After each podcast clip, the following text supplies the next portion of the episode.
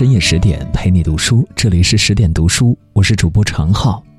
今天要跟大家分享的文章题目叫做《范蠡：成功的人生需要这三重境界》。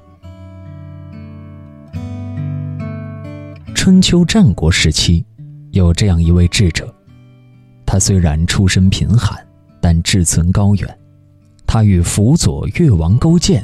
成功打败吴王夫差，在功成名就之时又急流勇退，在他从商的十九年中，曾经三次散尽家财，又三次重新发家，成为一代商祖。回顾他这一生，从一个一穷二白的平民，到上将军、宰相、亿万富翁，每次都是白手起家，但都收获了巨大的成就。他就是千秋商祖范蠡，而他的成功离不开以下三点：一、年轻时看远。公元前五百二十六年，在春秋战国的楚国宛地，一个男婴咕咕落地。出生没多久，范蠡父母就相继离世，由哥哥和嫂子抚养成人。虽然青年时期的范蠡是一位学富五车、远近闻名的饱学之士，但他的行为举止异常，常常伪装痴狂，疯疯癫癫，独来独往，被乡人称之为疯子。范蠡特立独行的名号很快就传到了县令文种的耳朵里，于是他诚心相邀，以礼相待，打动了范蠡。两个人相谈甚欢，相见恨晚。范蠡最初想成就一番事业的目标是吴国，他很早就预测到位于东南的吴、越两国将有强盛崛起之势。但吴国已有孙武和伍子胥两位大能人，故又改变主意，和文种一起去了越国。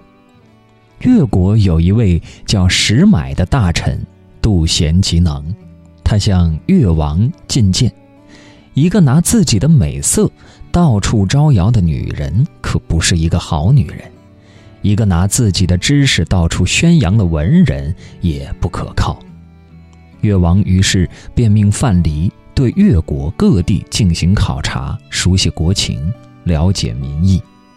范蠡的离开其实也不是真的离开，只是为他以后的辅佐国君积蓄力量。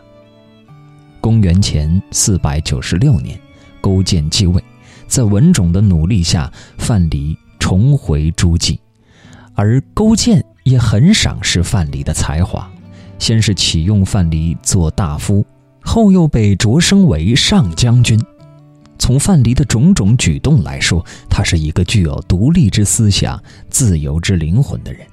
他不按常理出牌，在所有人看来，吴国似乎是越国永远不可能超越的对手，但他却选择了处于劣势的越国，也说明他更喜欢有挑战性的人生。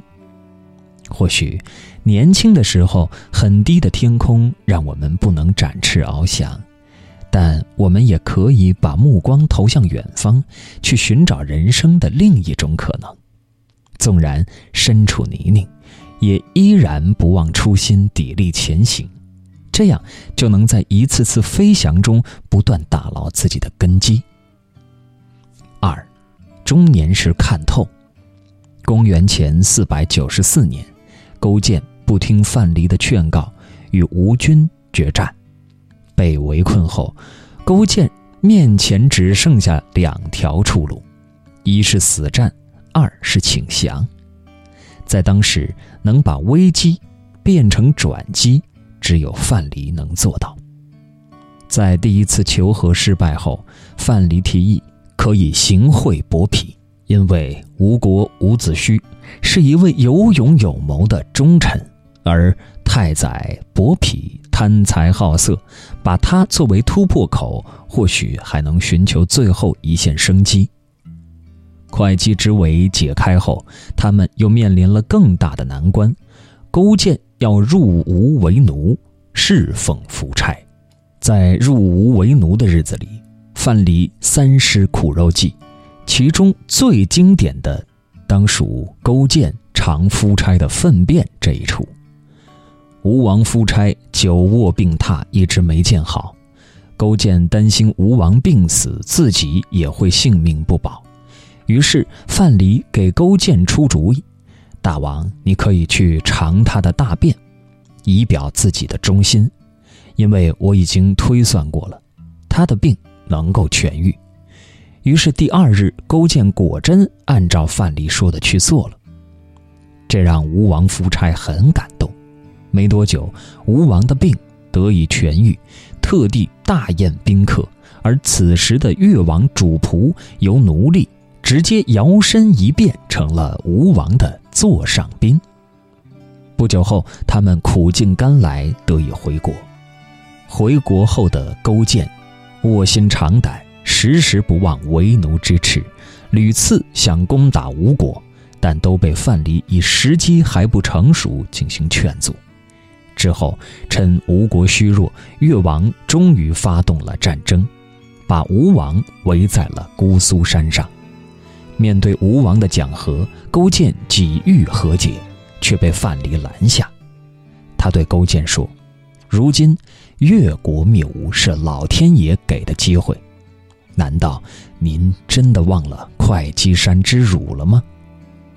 经此一役，夫差自杀，吴国灭亡。勾践也实现了自己一代霸主的梦想。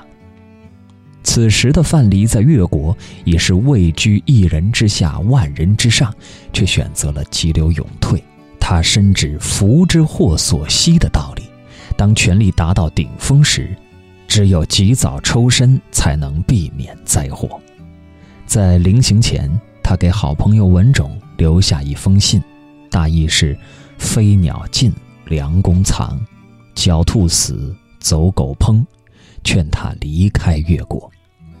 比较看重功名的文种，他想到这么些年自己为越国所做的贡献，料想越王不会拿自己怎么样，结果却是被越王逼迫自杀。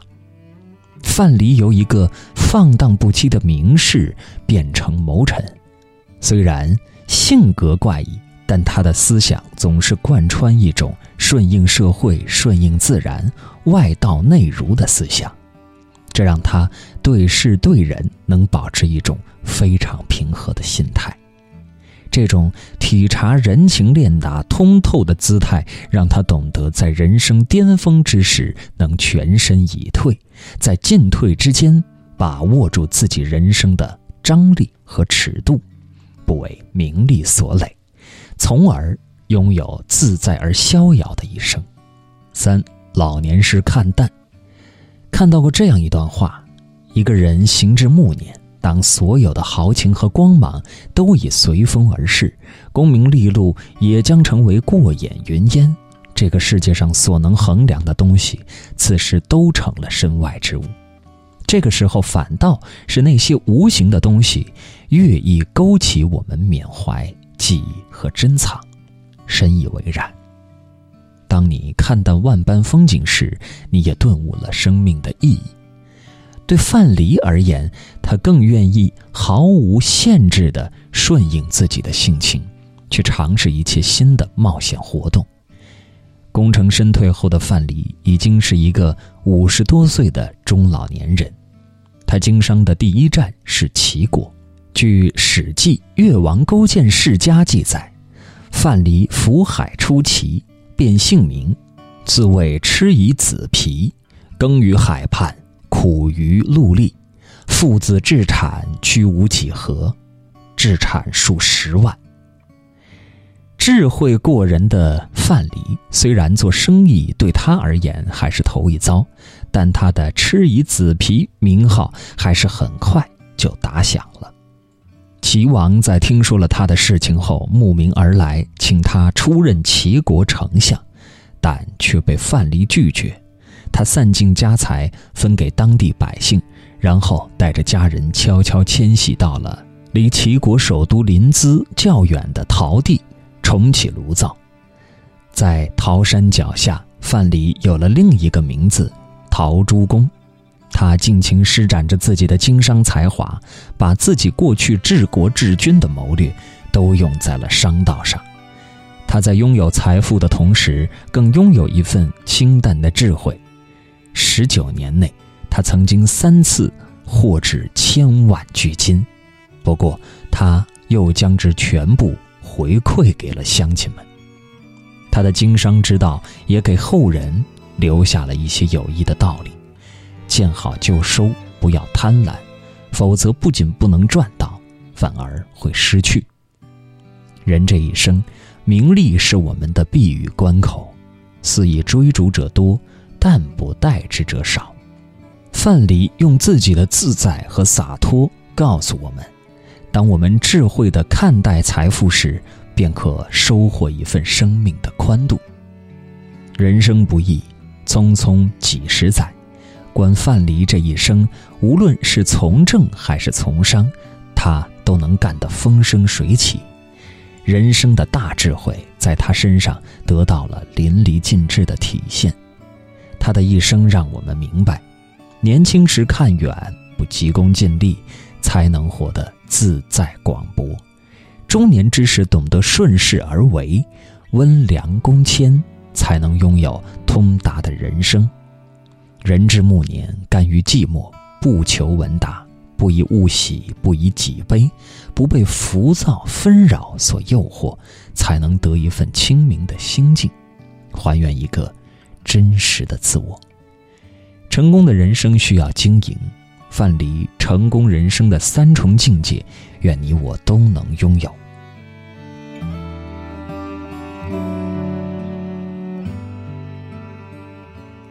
更多美文，请继续关注十点读书，也欢迎把我们推荐给你的朋友和家人，一起在阅读里成为更好的自己。